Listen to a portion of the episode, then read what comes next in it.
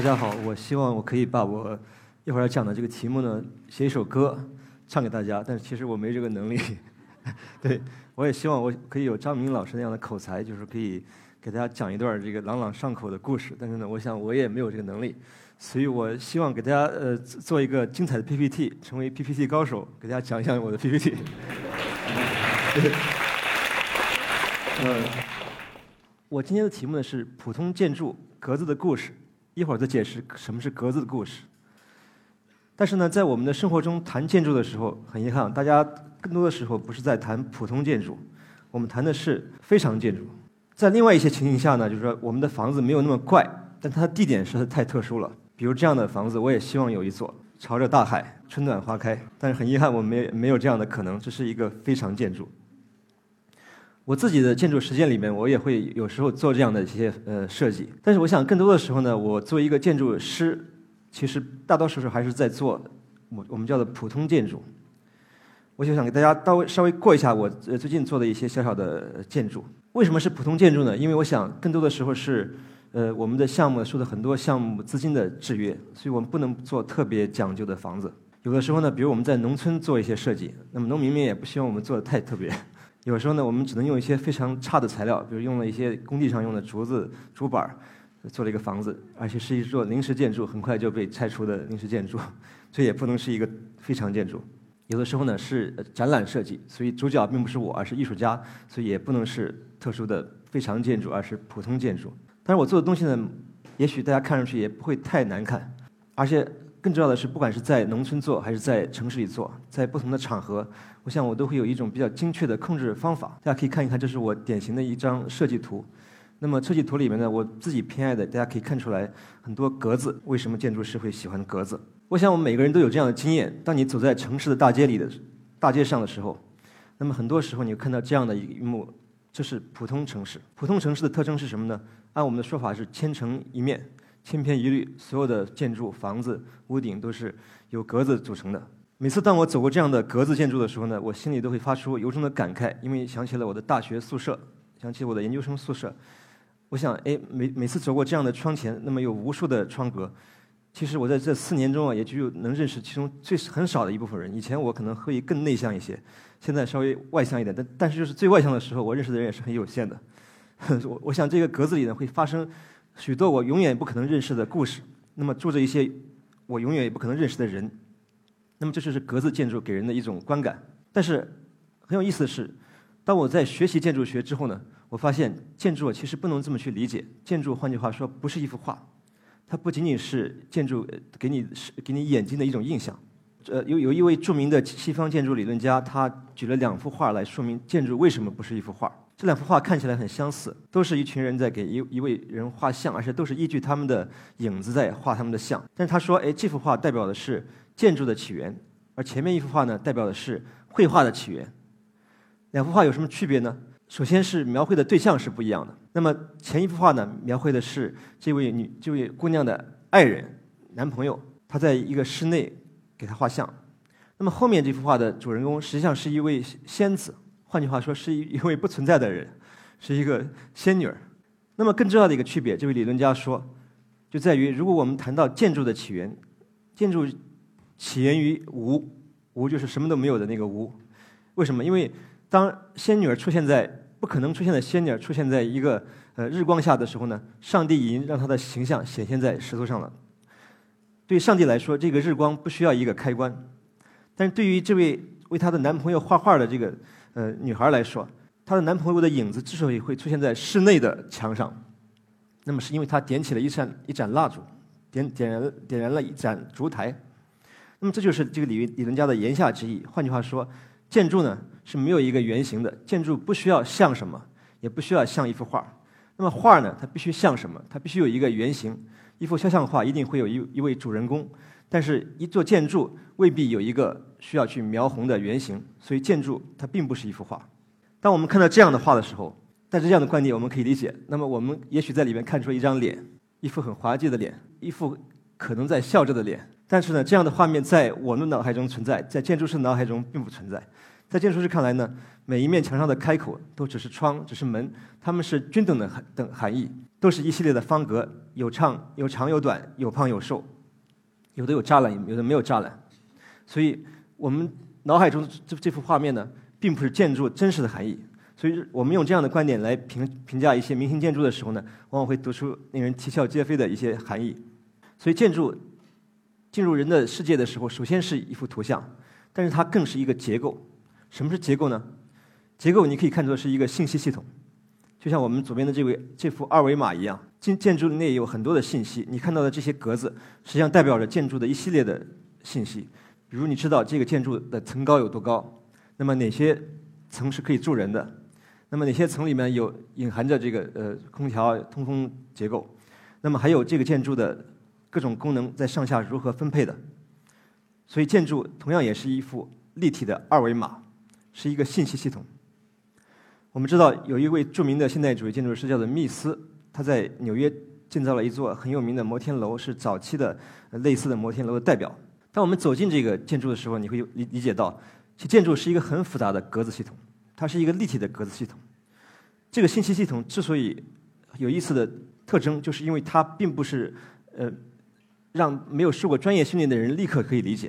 比如你看到建筑建建筑的外墙。它的右面是一幅放大图，实际上它是通过一个很复杂的连接系统让两者连在一起的。那么建筑的外表呢，代表着它的形象，它的幕墙是它的形象。那么幕墙只有通过一个很复杂的肉眼所不能察觉的连接系统，才能连接到建筑的结构上去。在这个意义上呢，密斯创造了一种新的方法，它就是让建筑的形象和结构相对分离了。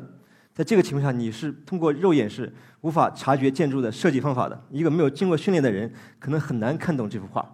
但是你可以看到，蓝色的部分是建筑的结构，那么横的那个条是建筑的楼板，相当于上面是楼上，下面是楼下。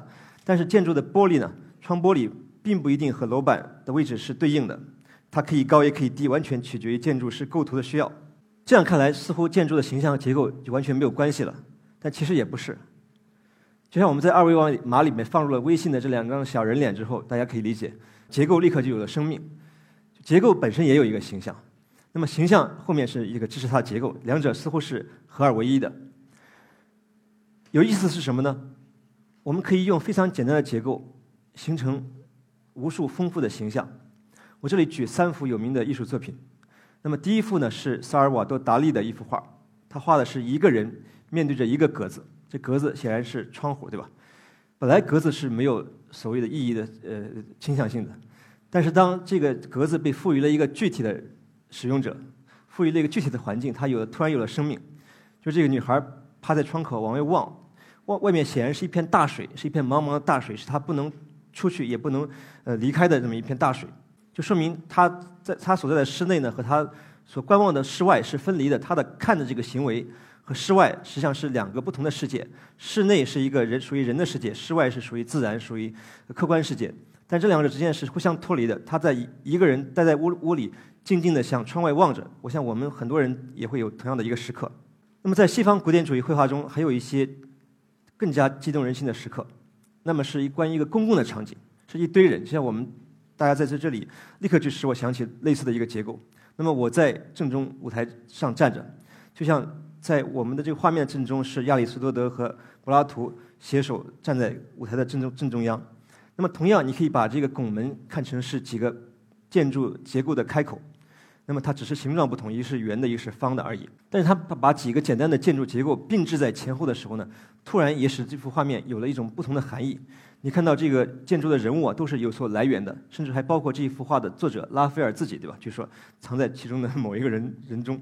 同时呢，由于这前后并置的几道拱门，突然使我们产生了一种超越的理想和含义，好像那个几位先哲带着一大群附从人类历史上思想史上的著名的头脑，他们纷纷的团聚在这两位哲人的周围，向着画面的深处绵延而去。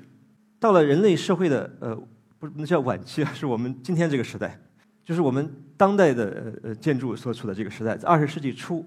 那么产生了一种新的可能性，很有意思。它似乎是把前两种情况呢合二为一了。一方面呢，每一个生活在现在的大城市里的人都是呃呃和成千上万的人住在一起的，就像你们看到的这个摩天大楼的情景一样。那么它是和成千上万的人住在了一起，它是一个公共的场景。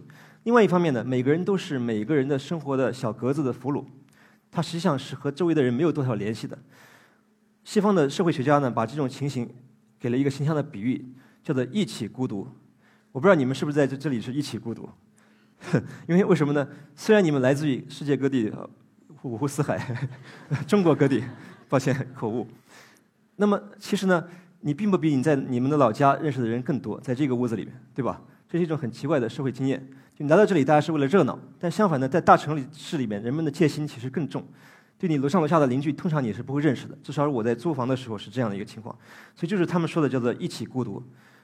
那么格子在这种情况下呢，创造了一种新的可能。当格子的数目无限的增大之后呢，反而意义变得稀薄了。人类社会的意义、文明的意义反而稀薄了。就在这种情况下，你不可能从里面得到一种特别让你兴奋的，或者是因有有意思的主题。那么格子增多的时候，它意味着一种被无限稀释了的社会交往的意义。这也是一个建筑史上有名的创造，大家给它起了一个名字叫芝加哥窗，什么意思呢？朱老师在芝加哥建起的摩天楼里面首先使用了这样的结构。这样三三个例子合在一起呢，就像我们提示了一种可能性，就是我们讨论建筑的形象。我刚才说建筑不应该是一幅画，但同时呢，建筑又必须是一幅画。即使我们知道建筑的结构是不可见的。但事实上，无论是多么精妙的结构，它一样会有一个形象。当这个形象蔓延很久之后呢，它慢慢成为一种新的形象。就像我们看到了这样的形象，立刻就想到了上海、巴黎、纽约这样的大城市。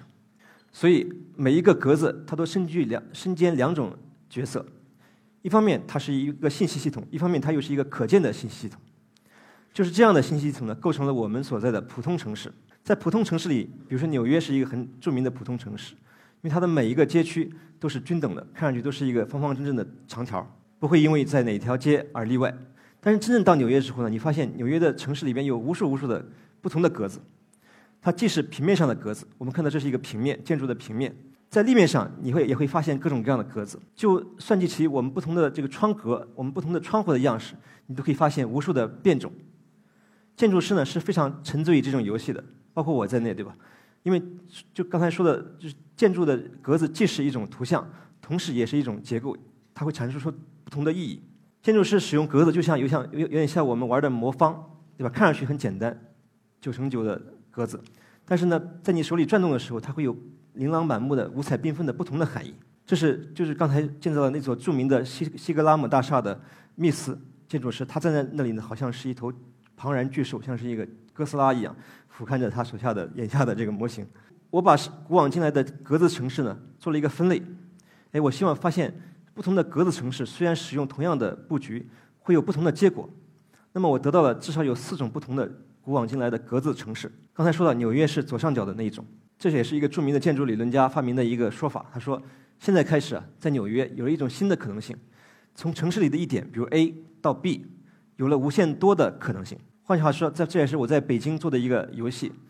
到我上学的时候，我经常喜欢骑车从中关村骑到这个呃，比如天安门。那么对我来说呢，最大的乐趣就是每次的去的路程啊，不必要是不必要是同样的。我可以骑车从这点骑到那点，先从先往东骑个两条街，然后再往南骑两条街。总之，你只要顺着大致的方向，那么一定会骑到自己的目的地。似乎古往今来呢，有很多城市都是按照这种规规格设计起来的，都是横成横横平竖齐的格子。但是我们发现呢，有意思的是，这个魔方转动的时候，随着建筑师所在的社会以及它的文化传统的不同，那么实实际上会有不同的结果。比如右上角就是我刚才提到的北京，北京和纽约看上去很相似的，如果我们把它简化为这样几乘几的一个格子的话呢，外表是大致类似的。但是有一点不非常不同的是，大家可以看到，在北京的正中右上角的这个北京的地图中中有一块地方是黑的，为什么黑的？你不买票是进不去的。因为你必须绕过这个这个方块这也是呃在呃刚才张明老师说到的清朝这个生活的真实情况。有一个人从东城到西城呢，他需要绕一大圈他不可能从进从故宫里面斜插进去，除非他买票。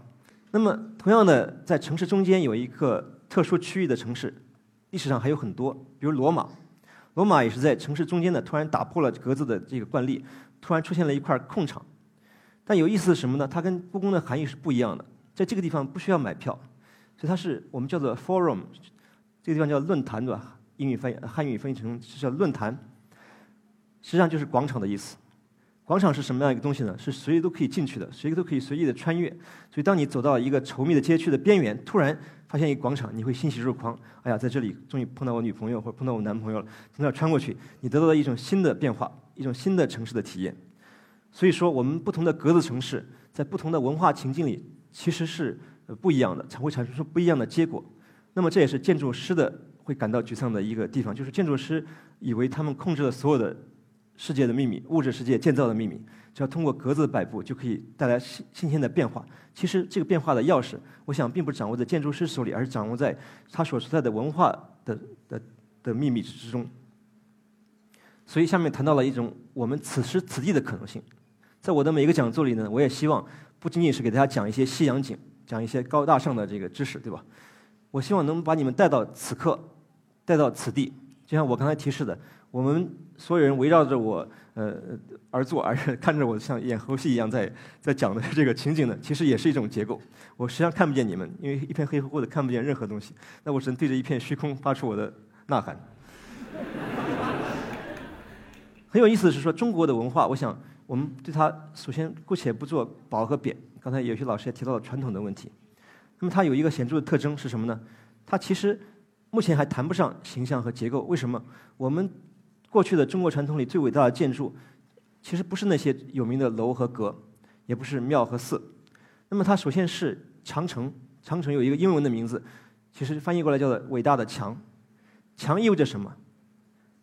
在墙上你能看见什么？换句话说，墙其实不是一个让你看见的东西。现在墙也许会被印在各种明信片里了，看上去也是一道美丽的风景。但是呢在过去呢，墙不是一个让你看到的东西。换句话说，墙存在的理由，唯一的使命就是让你看不到。所以在我们的中国的文化里呢，很多时候城市不是一个可以被清晰感知的东西。请注意，我并没有说它好还是坏，但是我们以后会提到这种不清晰和不确定对我们将来的建筑意和城市意味着什么。就像这样一幅城市的地图，叫《乾隆金狮群全图》，是乾隆的这个呃呃御制的地图师。帮他绘制的。那个时候，因为传教士已经在中国呃扎根，所以他们找了呃西方人和东东方人同时来做这个地图。这个地图做的相当精确，既有中国传统绘图的一种特点，同时也有西方制图的精确性。所以你看到咱们的传统的格子城市呢，并不是那么规整的，相反充满着各种各样的复杂性，各种各样的例外。左边的区域就是我们北京的后海，对吧？左边那个空的大很大很阔的水面，这样一种不确定的图景意味着什么呢？它不仅是说你的眼睛会感到迷惑，会陷入一个目光的迷宫，与此同时呢，还意味着一种政治意义上的不平等，或者是一种机会意义上的不平等。为什么呢？在当时，没有多少人可以看到这个地图，对他们来说，还不仅仅是这幅图的繁乱和繁复的问题，更重要的是，没有多少人能看得看到这样的一幅画面。所以，大多数人只能在这样的画面里徜徉。这是杭州的雷锋夕照，实际上也属于今天的市区，对吧？但是在这样的一幅图里边，我认为它展现了一个叫不置可否的城市。翻译成英文叫 “not yes, not no”，既不是看见了，也不是看不见，只是我们看见的所有的一切呢，和我们真实感受到的东西呢，不能够完全精确的对对应到一起。相反呢，我们在真实感受到的城市环境中，更多的是这样的一幅画面，是一个叫做 “mount people mountain people sea”，人山人海的画面。这样的画面也意味着一种建筑学和城市研究上的不确定性。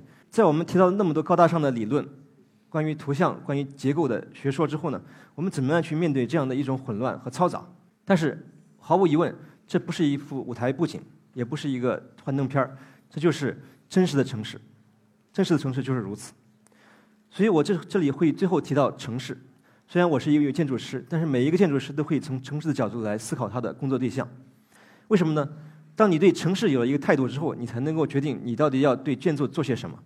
当我们谈完中国城市之后呢，现在也可以谈谈一座伟大的西方城市，而且所有的西方城市呢，据说都是以这座城市为原型。那么很多人一看出来了，它就是罗马。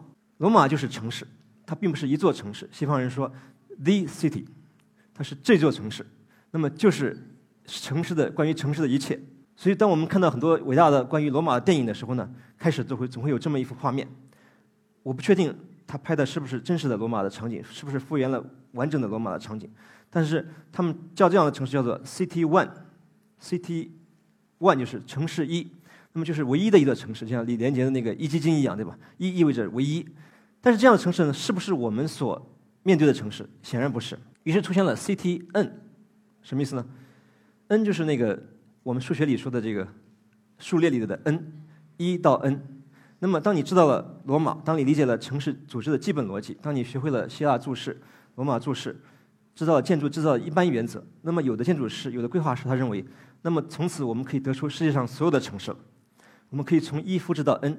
那么每个城市呢，看上去也许会不一样，就像我们看到的《清明上河图》，对吧？它看上去确实是琳琅满目、五彩缤纷。但是，我不知道大家看过看没看过这个刘慈欣写了一本小小说叫《三体》，对吧？中有一句话我觉得很有意思，他说：“一幅《清明上河图》的信息量还不如一一一片晴朗天空的信息量多。为什么呢？《清明上河图》的东西虽然多，但不意味着多样性。它只是有张家卖馄饨的、李家卖馄饨的、王家卖馄饨的，一共有一百二十家卖馄饨的。”但是这些东西呢，并不意味着社会生活的多样性，这是我个人的一个言言论。复原到我们自己的生活情境，你也可以看到，在普通城市里面，人们感到乏味的一个原因是什么呢？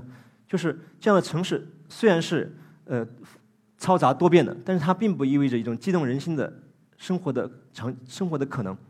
那么它还是无数个 CT N 中的一个这样的城市呢，从一到 N 并没有太大的区别。那么我们自己的生活和我们自己的城市，我们需要什么样的一种途径呢？我自己认为有一种叫 CTX，其实我也不太清楚 CTX 到底是什么，我也正在努力的过程中，而且我正在挣扎在建造我的第一座可以看得见的建筑的慢慢征途之中。但是我知道这样的 CTX 呢，其实来源于我们之间，来源于在座的诸位之间。其实我也不知道它将来会产诞生于哪一个时刻或者哪一个有意义的场所。关键是你喜欢什么样的城市？谈到建筑，我想。这是一个不可可能绕过去的前提。如果在座的每一个人都不清楚你需要什么样的城市，那么我们这样的问题就无从得到答案。所以，城市既是关于图像，建筑既是关于图像，建筑既是关于结构。那么同时呢，建筑和城市也意味着路径。路径是一个比较文绉绉的词。建筑其实啊，路径其实就是关于一条路，是一条属于你自己的路。换句话说，在一个网格的城市中，在一个格子组成的、看上去很普通的城市中，单调并不要紧，但是问题是你到底在 A 和 B 之间，你到底要选择哪一条道路？这也是那组建筑理论家所说的话：从 A 点到 B 点有无限多的可能。我想解析一下什么叫做无限多的可能。一方面，可能意味着不再有一个单一的、枯燥的秩序，就是只有 City One 或者是 City N。每条道路呢都是等价的，就是在座的每一位同学选择的每一条道路，其实意义是一样，在我看来本身并没有太大的区别。但问题是什么呢？以上只是有无限多的可能，但如何把可能实现为确实的属于你的道路呢？还需要另外一些东西，就比如需要对于图像的认识，需要对结构的清晰的认知。那么这两这这两者呢是无无不可能完脱离开讨论的。所以说，我想。我的言论呢，呃，是来自于这个呃，我最喜欢的一位作家叫 Italo Calvino 的一句话：每篇故事都是重新发掘一种逻辑的结构，而作者的每一种思路呢，都是每一篇故事的开端。请看到，它只是开端而已。所以这里我并不是像在座的很多位会在日常生活中听到别人在这么说：“哦，你不喜欢这样确切无疑的结论，好，你是后现代，你是一个结构主义者。”其其实。呃，不喜欢一个封闭的结论，并不意味着就是一个结构主义者，或者是一个简单的用这个很模糊、很嘈杂的词概括的一切，对吧？后现代，什么叫现代？什么叫后现代？这是一个托词而已。在我看来呢，其实后现代也好，现代也好，其实只要你认定了你自己的道路之后呢，其实它是它的之间的区别是无关紧要的。就像我们在古典主义建筑中看到的某种清晰的秩序，在一个当代建筑中，其实完全是有可能出现的。那么，同样，它的构造逻辑还是来自于最朴素、最基本的前提，是来自于格子。这也是卡尔维诺所说的一句话。他说：“你喜欢一个城，不在于它有七十或七十种奇景，而在于它对你的问题所提示的答案。”所以，我想，在当代有很多有意思的建筑师，他们只使用了最基本的材料、最朴素的前提，他们也造出了一些非常精彩的建筑。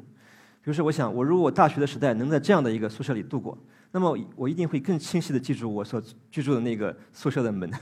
很可惜，我现在已经记不清我住在四零七还是四零五，反正好像这个名称大家心里都会很熟悉，但是很很少有人准确的能记住这个数目，因为它们太相似了。但是如果你有一个清晰的认知，那么你就会在这样的一个图形里面找到一种新的可能性，那就是从 A 到 B 的可能。我不知道大家看的是不是清楚？那么就是从某一扇门到另外一扇门的可能。那么这样的一个联系，在你的生命中呢，你是不会忘记的。所以我想做一点总结，就是为什么会在这里谈这样的一个话题。之前呢，我也听了刘老师的这个呃演讲，听了前面几位老师跟跟我相专业相关的老师的这个呃言论。那么我想呢，我和我和他们是不同辈的人。我想我也走过了一个很有趣的学术经历。我最早是学工科的，慢慢的开始又去学文学，然后呢，最后以建筑而收场。这是一个比较搞笑的旅程，但对我来说呢，它并不意味着一种杂乱，或者是是呃呃漫无边际。还是那句话，首先我们要意识到，我们生活在一个开放的社会。在今天呢，就是你在不再可能找到一个呃唯一的使命。我不是否定前面老师的一些言论，我只是觉得呢，对我来对我个人来而言，不存在你的人生不存在一个唯一的使命，因为我们现在有有这种有着一种不确定的主体的可能。什么叫主体？就是你。对吧？你并不属于某一个呃学校，也不属于某一个政府，也不属于某一个公司和机构。不是说不为他们工作，而是说你不不属于他们。那么，因为在过去的这个时代，所有的主体又意味着单一的一个创作者。做一个建筑也好，做一个呃使命也好，那么你一定是唯一的那一那一个。那大多数人都在黑暗中听着我讲，但是只有一个人在舞台上面。那现在每个人都可以是自己的导演。所以我们看到，在古典时代，那么。好像所有的这个名人、艺术艺术创作对象都是一些名望有名望的人，将军、国王，对吧？到了稍后的新古典主义时期，你看到绘画之中已经出现了这样的可能性，比如这个很有名的叫《荷拉斯三兄弟之事》，对吧？它其实描绘的是一个更早一早时期的故事，但是有的评论家说，哎，我们发现这幅画其实画的没那么简单啊，他是说说一个呃将要出征的三兄弟告别他们妻子的故事，那他的父亲站在中间悲痛。呃，慷慨激昂，旁边的妻子悲痛欲绝。他们说：“且慢，到底谁是谁的妻子？好像不太清楚。以前没有人讨论过这个话题。那这样只是一个玩笑，就说明了我们慢慢的在一个单一的主体的构成的文化环境中呢，找到了新的可能性。更不要说这幅老布鲁盖尔的绘画的，简直就是我们刚才看到的人山人海的现实的一个生动的写照。在这个画面里，你很难找到一个确定的故事，确定的叙事。”而现在，呃呃，当红的某些建筑师呢，他也未必会以营造古典主义者的清晰的秩序为己任了。就是他们意识到，建筑这样的东西呢，不仅仅是奉献给某一位伟大人物的纪念碑。我们以前认为，建筑是凝固的音乐，建筑是凝固的史诗。建筑是吗？其实建筑其实不一定是不一定是一个永垂不朽的东西。建筑不一定是一座纪念碑，因为建筑本身也是有生命的。那么不用很长时间，我想。我们中国的建筑，很多建筑都觉得该回收利用了，可能这也是当时、当时、当下我们看到的一种新的有趣的可能性。就建筑本身有一个从呃诞生、生长到消亡的过程，而而且影响这样的这个进程的力量，并不仅仅是建筑师，呃，并不仅仅是外界的力量，不仅仅是风雨的摧残，建筑师本人在这其中也扮演了一个积极的作用。那么我们知道，刚才我们提到了格子的问题，对吧？在早期的现代主义建筑里面，格子的外表和格子的内里。某种意义上还是相关的，至少是相连。那么，我们也看到有这样的建筑师。我只举一个有趣的例子，他的名字叫做祖母托，他也获得过有一年的这个普利兹克建筑奖。他做出了一这个很有趣的建筑。这建筑呢是一个玻璃盒子，外表是一个玻璃的表皮，里边是一个连接结构。这个建筑有意思的地方在于呢，它的所有的逻辑似乎都是内外脱离的。你可以问他为什么这么做。他写过一本很诗意的书，叫做叫做《思考建筑》，对吧？那么，在我们应该看到的地方，他闭上了你的眼睛。对一个玻璃盒子，他并没有打开它的立面，他做了一个磨砂玻璃的立面。这个建筑其实是在一片风景优美的大湖的旁边，照说观众们可以，嗯，登高远望，像我们这个现代艺术馆一样，爬到最高处去看一个城市的全景的。但他却把你的眼睛给合上了，帮助你合上了你的眼睛。为什么呢？他也许觉得在我们这样的一个时代，别人的眼睛真的可能太大了。需要暂时的关闭你的眼睛，它给你呃带来的新的世界呢，实际上一个是一个闭合的，那么被墙所围绕的世界。那么不奇怪，这是一个美术馆。美术馆并不鼓励你往外望，而是希望你往往里看，看到你的内心里边去。